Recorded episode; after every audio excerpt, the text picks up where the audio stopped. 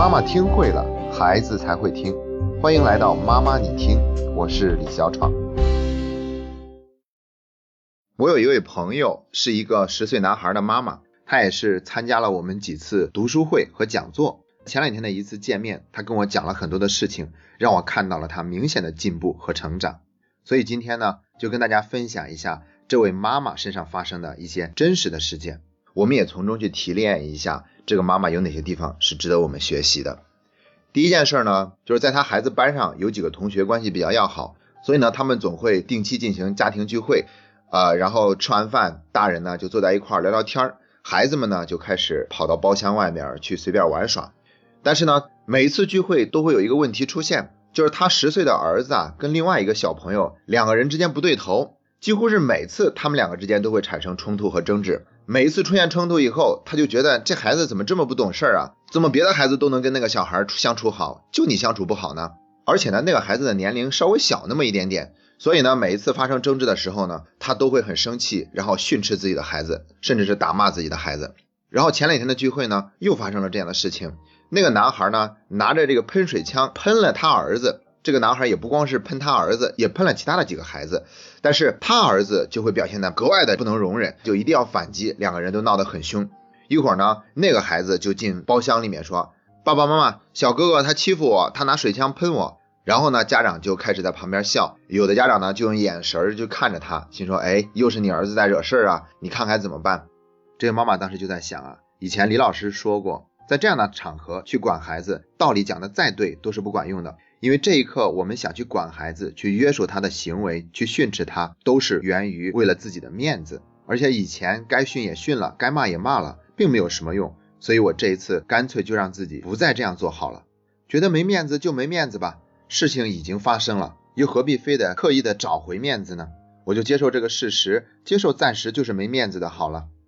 所以呢，他就强忍着怒气，什么话也没有说。等一会儿呢，他儿子进来了。他就问了一句说到底是怎么回事啊？然后他儿子说是他先喷我的，然后我才跟他打。所以这个问题呢就稍微澄清了一下，不是他儿子先惹的事儿。哎，他儿子说完这一番话以后呢，他心里稍微的安心了一些。然后他继续选择什么也不说，什么也不做。平常这个时候都开始要教训孩子了，你怎么不让一让他呀？但这一刻他什么也没有说，就说了一说哦，我知道了。哎，对方的家长忽然感觉有点不好意思，因为那个小孩嘛，确实是太爱玩了一点，所以那个爸爸妈妈呢，做法就跟往常一样，很生气，直接走到这个包厢外面去训斥孩子。要是按往常呢，这个时候他就会出去劝一下，因为他觉得是跟自己的孩子之间产生的冲突，所以人家家长才生气训斥他自己的孩子的。但他忽然又想到，以前每一次出去劝的时候，本来吧，那个家长还只是这个训斥一下自己的孩子。哎，一看他出来再劝了，那他就反倒变得更加的激烈一些，甚至要动手打一下孩子，然后他就赶快拉住，所以他就觉得好像每一次都是这样，是一种套路。那我这一次干脆就不出去，我就静观其变好了。哎，听到外面训斥的声音比较激烈，其他的家长呢就出去劝了一下，一会儿就回来了。这个事情呢就这样过去了。然后等到聚餐结束的时候呢，哎，有一个家长对他说，哎，你今天的表现好像跟平常不太一样啊。他笑了笑，感觉确实也不太一样。虽然呢，并没有说是找到了一种多么好的办法，但是在这个过程中，他起码劝着自己忍住了。而且呢，他在脑海里面不断的去搜索，因为我们有一个共同的朋友，他是做家长做的比较成功的，所以呢，他在脑海里就一直在想，如果是那个家长遇到了这样的事情，他会怎么办呢？虽然搜索到最后也没有找出一个什么样的答案，但起码他那一刻忍住了。然后回头他在看这件事情的时候，他就说：“我觉得那一刻起码我有一种能力跟之前做出一个不一样的行为。所以李老师，我这算是一种进步吗？”然后当时呢，我是这样跟他说的：“我说这当然算是一种进步，而且是一个很了不起的进步，因为我们懂得了知止。知止这个词是来自于《大学》那本书，叫做知止而后有定，定而后能静，静而后能安，安而后能虑，虑而后能得，就是得到的得，我们事情才能够有所成。”所以说，能够知止的话，意味着转化已经开始了。只不过这是第一步，一旦我们能够静下来，我们就开始可以看到其他的可能性。而以前的那种做法呢，每一次都是重复，所以它是一个强迫性的行为，它在不断的循环，所以它相当于是一个条件反射，只能做出那样的反应。而且每一次这样反应以后呢，都在强化这个习惯，而这个习惯呢，并不会使问题得到解决，相反会激化矛盾。我们都说要学要学，那这个学是什么意思呢？有一种解释，好像我在之前的节目里面也曾经提到过，学就是觉，这个觉就是觉知的觉。只有我们真的有觉知了，我们才有能力给自己喊停，懂得制止。所以呢，虽然我们还不知道有什么更好的方式去处理这种冲突，但起码当时他能够做出跟之前不一样的一个反应，这绝对是值得肯定的。然后呢，针对这个事情，我还是给了他一些建议。那我们可以等到回到家以后，孩子心平气和的时候，跟孩子再简单的聊一聊。啊，每一次聚餐的时候，你都跟那个男孩之间发生冲突，这会让我觉得很难堪。而且之前呢，我该训也训了，该骂也骂了，可是这个行为一直都没有得到改善，我都不知道该怎么办了。而且今天正好是那个孩子的爸爸妈妈请客，你又跟他起了冲突，我就会觉得格外的郁闷。这会让别的家长认为我对你的管教是非常失败的。如果因为你没有办法跟那个孩子处理好关系，我们就不再参加这样的聚会，你肯定也不愿意。因为你很珍惜跟小伙伴在一起玩耍的机会，所以呢，你愿不愿意想一个办法，在聚会的时候，既不会让我感到难堪、感到郁闷，你也能够很开心的享受整个聚会的过程。如果你愿意的话，我们可以一起来想一想有哪些解决方案，然后从中筛选一个最可行的方法。注意，在这个过程中呢，不要再给孩子讲道理，比如说那个孩子比你小，你就是要让着他呀，这样的话就是在劝了，就是在否定孩子的情绪了。因为事实是他就是跟那个孩子之间有不对头，这个情绪是很难化解的。所以呢，我们可以对孩子表示一份理解和接纳，不要急于改变他对那个孩子的态度。然后呢，在接受他跟那个孩子之间就是有不对头的这个基础之上，去想办法，在冲突发生的时候，你还可以用什么样的方式更妥善的解决，而不是让矛盾变得更加激化。这是他给我讲的第一件事儿。然后呢，这个妈妈又给我讲了另外一件事儿。在此之前呢，他曾经因为孩子写作文的事儿问过我一些问题，就是他孩子在写作文的时候呢，特别的不认真，然后学校老师要求的很严格，如果写的不好要打回去重写的，所以他就非常积极的给孩子把关，不愿意让孩子再花精力去重新写，只要他觉得这个作文不满意，他就要求孩子必须得重写，然后在这个过程中呢，就跟孩子起了冲突，孩子特别不乐意，就说我觉得这写的挺好的，根本不用重写，然后呢，他就气不打一处来。你写的这都是啥呀？你居然觉得可以？明天肯定会被老师打回来。然后每一次呢，都是孩子拗不过他，别别扭扭的再写一遍，但是也未必能写多好，还是有可能被老师打回来要求重写。这个时候他就会说：“你看看你，让你重写一遍的水平，还会被老师打回来的。要是你第一遍就那样交上去，还不得肯定被打回来呀？”所以说呢，就相当于是在孩子写作文的这个过程中，他给孩子带来了很多不愉悦的体验。那当然了，孩子写作文的水平也就很难得到提升，所以他就感觉很苦恼，问我应该怎么办。正好有一天，他带着孩子去我们单位听一场讲座，然后孩子呢就在办公室里面认真的写作文，写完以后呢拿给妈妈看，这个妈妈就还是觉得不行，肯定是会被老师打回来的。然后孩子觉得这样写的挺好的，所以就跟孩子之间产生了冲突。我呢就正好介入了一下这个事情，我先是问孩子，你觉得这篇作文写的真的可以吗？然后孩子说，我觉得可以。然后我就继续问，你是觉得这篇作文交上去，老师是不会打回来让你重写的是吗？然后孩子说，对，我觉得老师不会让我打回来重写。然后我就再问，那如果老师最终判定这篇作文还不合格，要求你重写，那你也能够接受是吗？他说，对啊，我能接受啊。我说那就好，那你就可以不用再重写了。然后孩子就表现得特别的开心，是吗？我不用再重写了吗？我说当然呢，写作文是你自己的事儿，当然由你自己来做主。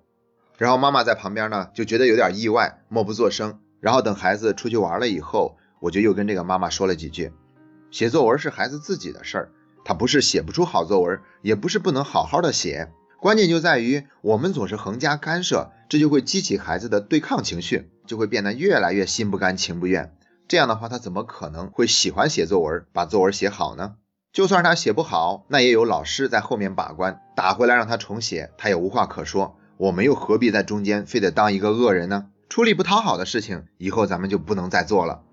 这个事情都已经过去很长时间了。上次见面的时候呢，他又拿这个事情给我做了一些反馈，说那次作文呢，果然又被老师给打回来了。但他发现那次孩子写作文的时候就特别的心甘情愿，没有任何的抱怨，老老实实又写了一篇。他就觉得哈，哎，这个事儿真的是挺简单的哈，原来不用管的话，反倒孩子能够更认真的去做。所以以后呢，他就再也不去替孩子把关了。然后他发现孩子写作文这方面的态度呢变得越来越积极，有的时候为了写好，他就搜集各种各样的资料去查参考书，所以作文打回来的水平呢越来越少了。然后母子之间再也没有因为写作文的事儿而产生冲突。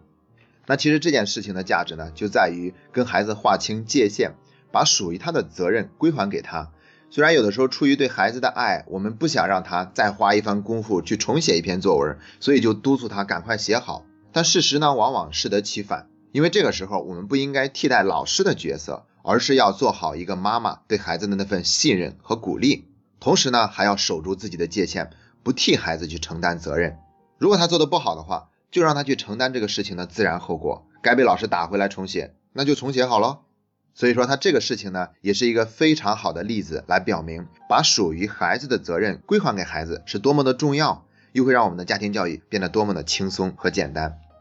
然后他又讲了第三个事情，说自己孩子的班主任呢，在 QQ 群里面点名告诉他，昨天有一份试卷拿回去要家长签字，但你儿子今天拿回来上面是没有签字的。然后老师要求孩子今天再把试卷带回家里，让家长签上字再交上来。这位妈妈就问我说，以前呢，孩子因为考试不好而不敢把成绩告诉给爸爸妈妈，反倒是说给了一个同学的爸爸妈妈。然后那个家长呢，把消息转述给了他。当时他听了就特别的难受，觉得自己之前做的是多么的不好，才会让孩子不敢把成绩告诉给家里。因为以前孩子一旦没考试好的时候呢，他就会发很大的脾气去训斥孩子。就是因为有那样的做法，所以孩子就越来越不敢给自己说心里话了。然后他又说，孩子马上就要进入青春期了，如果他还继续这样做的话，就会成为一个彻底不合格的母亲。所以他想知道，面对班主任说的这件事情，等晚上孩子放学回家了，要怎么跟孩子说呢？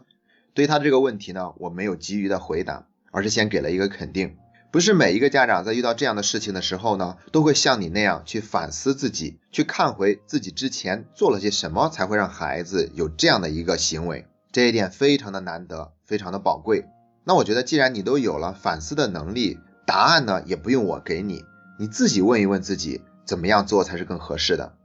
然后这位妈妈说：“我觉得呢，首先他回到家，我不能直接训斥他或者质问他，而是装作什么事情都不知道的样子，等着孩子主动跟我说。如果他一直都没有跟我说，到晚上睡觉之前呢，我再去提醒他一下，告诉他我收到了班主任这样一条信息。然后我就对这位妈妈说，就是要这样做的，非常好。要注意，在这个过程中呢，别给孩子直接扣上一个隐瞒的帽子。”同时呢，我们还可以告诉给孩子感受，比起你的考试成绩，我们更在意的是你是否还愿意及时告诉给我们。所以以后不管考试成绩是什么样的，都坦坦荡荡的告诉爸爸妈妈就好，我们是不会怪你的。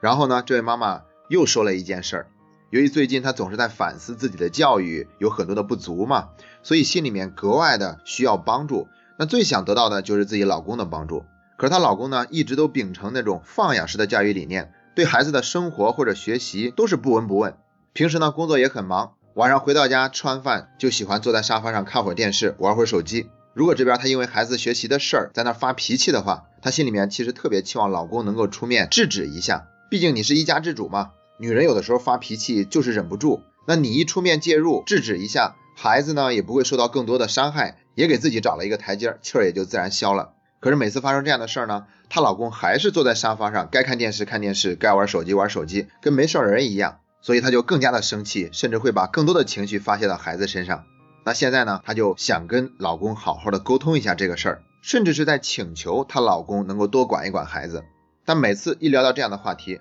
她老公完全没什么反应，所以这位妈妈就问我，她跟她老公的沟通到底哪里出了问题？那我就问她。说你觉得你老公他没有任何反应，有哪些可能呢？他很认真的想了想，就说出了好几种可能。第一种可能就是想我叨叨，在那里啰里啰嗦说的太多了。第二种可能呢，就是他真的是忙了一天的工作，很累，那个时候他想静一静，沟通的时机不对。还有一种可能就是她的老公心里面真的认为这些事儿都不是事儿。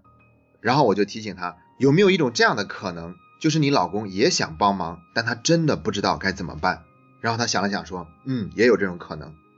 所以呢，那问题就比较明了了。沟通无效的原因就在于我们表达的请求还不够具体，不够明确。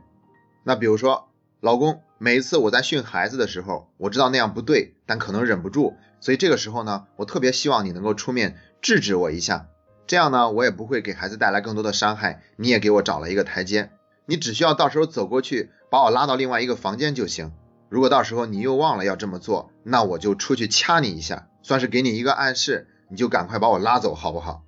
这样的请求呢，就非常的具体。